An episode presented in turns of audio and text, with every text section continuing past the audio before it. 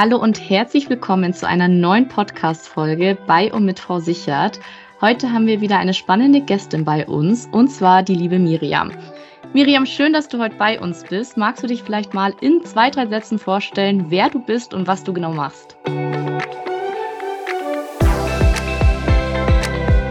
Ja, erstmal danke, dass ich da sein darf. Ich freue mich auch sehr. Wie du schon gesagt hast, mein Name ist Miriam. Ich bin Grundschullehrerin, ähm, bin 34 Jahre und seit 2015 fertige Lehrkraft mit Leib und Seele und ähm, momentan in Elternzeit. Und äh, ja, freue mich aber, wenn es nächstes Jahr dann auch schon wieder losgeht. Und an diesem Podcast bin ich gekommen, weil ich mit einem Versicherungsfachmann verheiratet bin. Und so kriege ich aus beiden Welten ein bisschen was mit. Ja, voll spannend. Miriam, für Beamte im Schuldienst gelten ja andere gesetzliche Regelungen als jetzt für angestellte Lehrer oder Lehrerinnen.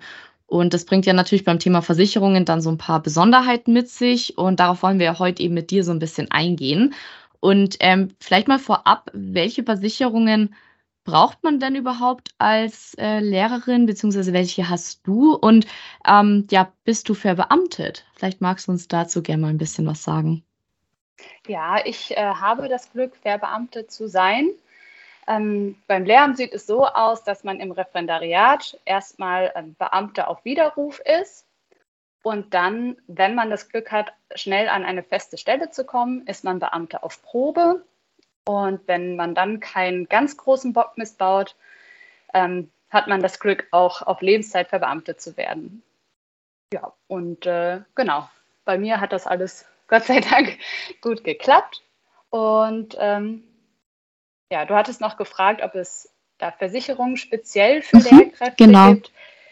Also soweit ich weiß, gibt es keine Versicherungen, die speziell für Lehrkräfte ausgeschrieben sind, aber es gibt schon Versicherungen, die Sinn machen. Also mhm. zum Beispiel ist eine Dienstunfähigkeit sehr wichtig, was viele nicht wissen.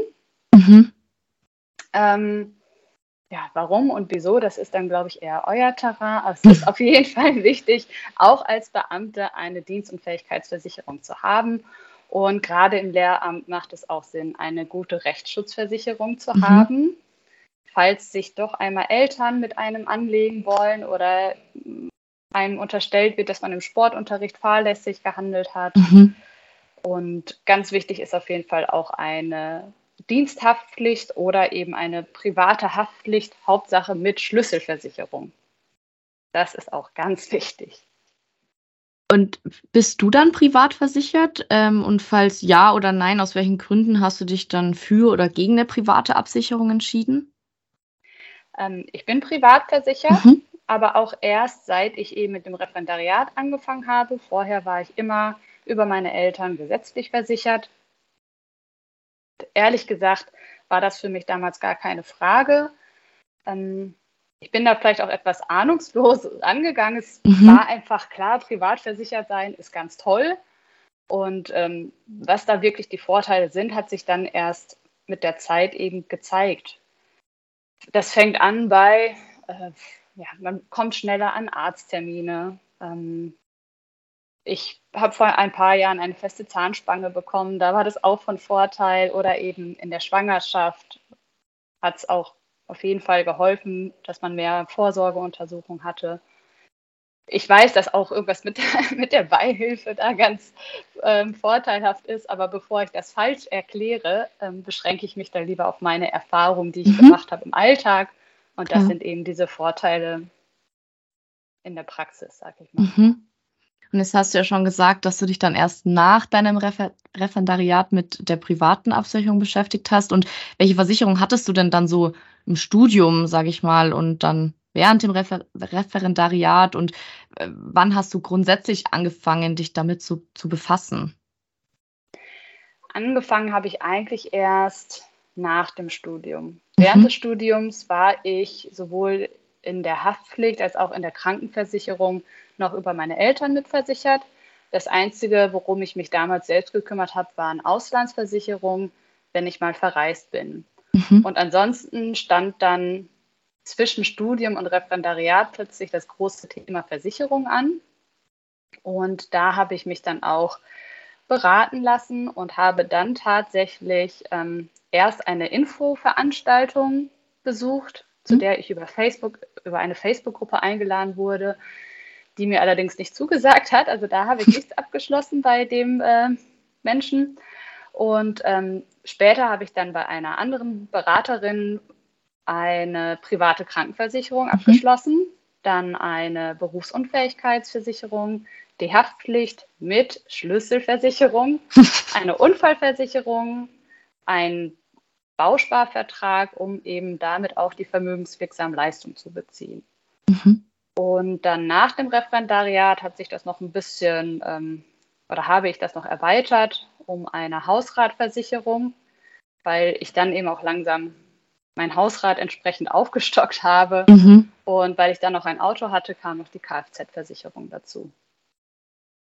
Und nach dem Referendariat kam dann auch die Rechtsschutzversicherung mhm. dazu, die ich in so einem Kompaktpaket habe. Ja, spannend. Danke da für die Einblicke. Hm, vielleicht um mal ein anderes Thema zu lenken. Heutzutage wird ja schon ein sehr viel individuelleres Eingehen der Lehrkräfte auf jeden einzelnen Schüler oder Schülerin erwartet und ja auch gefordert, oft auch von den Eltern. Und dementsprechend hoch ist natürlich dann diese Erwartungshaltung. Und das birgt natürlich schon eine dauerhaft hohe psychische Belastung. Merkst du diesen enormen Druck bei dir oder jetzt deinen Kolleginnen oder hast du vielleicht sogar auch schon ja, Fälle von Frühpensionierungen erfahren? Ja, ich versuche mal auf die einzelnen Fragen einzugehen. Gerne. Also erstmal, man spürt den Druck auf jeden Fall. Mhm. Gerade in der Grundschule, also ich weiß gar nicht, ob ich gesagt habe, dass ich Grundschullehrerin bin. Ähm, das ist ja sozusagen die erste Gesamtschule. Wir haben ein wahnsinniges ja. Spektrum. Wir haben ähm, von Kindern mit Lernbehinderung, mit geistigen Behinderungen, mit körperlichen Behinderungen bis hin zu den Hochbegabten. Und mhm. da soll man theoretisch allen gerecht werden. Und man kann sein Bestes geben, aber man wird nie allen gerecht. Und entweder muss man das für sich klar haben, dass man sein Bestes geben kann, aber es nie jedem Kind perfekt recht machen kann.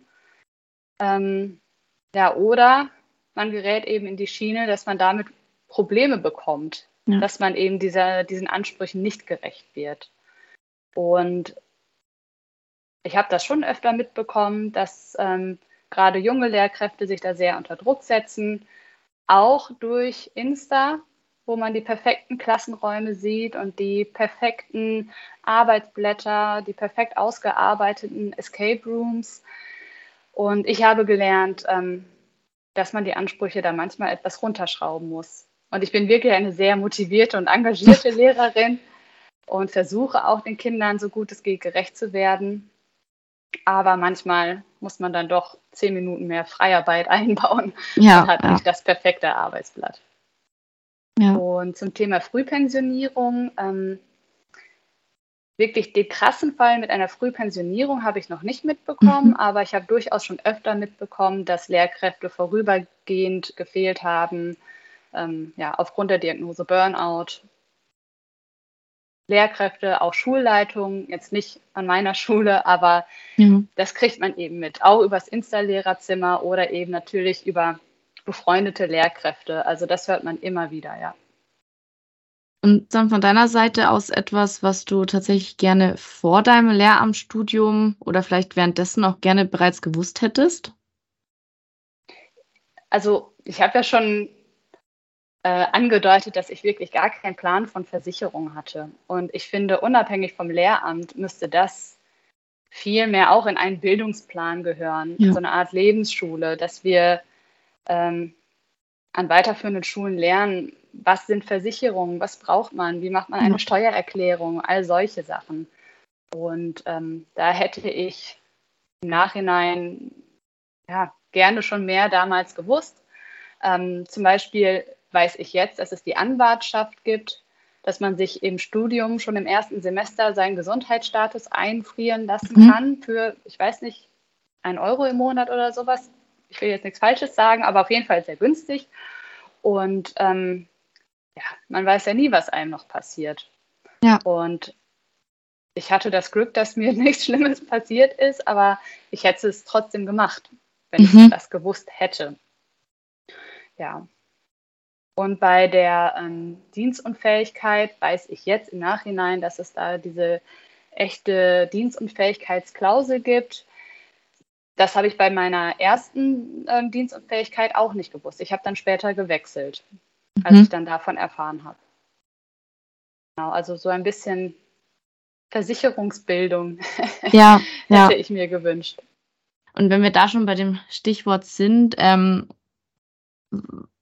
vielleicht, was, was würdest du dir gerne, sag ich mal, wünschen, so im Umgang vielleicht auch mit ähm, jetzt bei dir Grundschullehrerinnen oder so Ansprache der Zielgruppe eben ähm, in Bezug auf Versicherung? Also ähm, gibt es vielleicht da noch etwas, was du vielleicht auch so ja dir gewünscht hättest, wie Berater oder Beraterinnen da damit umgehen? Ja, was mir da spontan einfällt, das ist nicht nur bei Versicherungsberatern und Beraterinnen so, sondern das passiert unserer Berufsgruppe sehr oft, dass wir so abgestempelt werden und dass wir naja, etwas runtergeputzt werden. Also es ist wirklich ein Zitat von einem Versicherungsberater aus einer Versicherungsveranstaltung, ähm, der hat gesagt, es reicht ja, wenn wir unseren Namen schreiben können, um Grundschullehramt ähm, oder in der Grundschule unterrichten zu können. Wow. So, bei dem würde ich keine Versicherung abschließen wollen. Oder auch als es um die Finanzierung für unser Haus ging, hat dann auch die wirklich sehr nette Beraterin gesagt, ähm, ja, ich habe ja nur einen Halbtagsjob. Ich kann ja dann zu Hause nachmittags mich um das Kind kümmern. So, und das passiert einem immer wieder. Und da würde ich mhm. mir von ähm, ja, auch Versicherungsberatern und Beraterinnen mehr Feinfühligkeit mhm. wünschen und auch mehr Respekt gegenüber der Berufsgruppe. Ja, auf jeden Fall. Ja, Miriam, vielen Dank dafür deine offenen Worte und auch ähm, deine, deine Meinung und Einschätzung. Also wirklich total spannend bin mir ziemlich sicher, dass es auch für unsere Hörer und Hörerinnen auch mal eine, ja, eine spannende Folge war, mal so ein bisschen in die Welt der Lehrerinnen einzutauchen.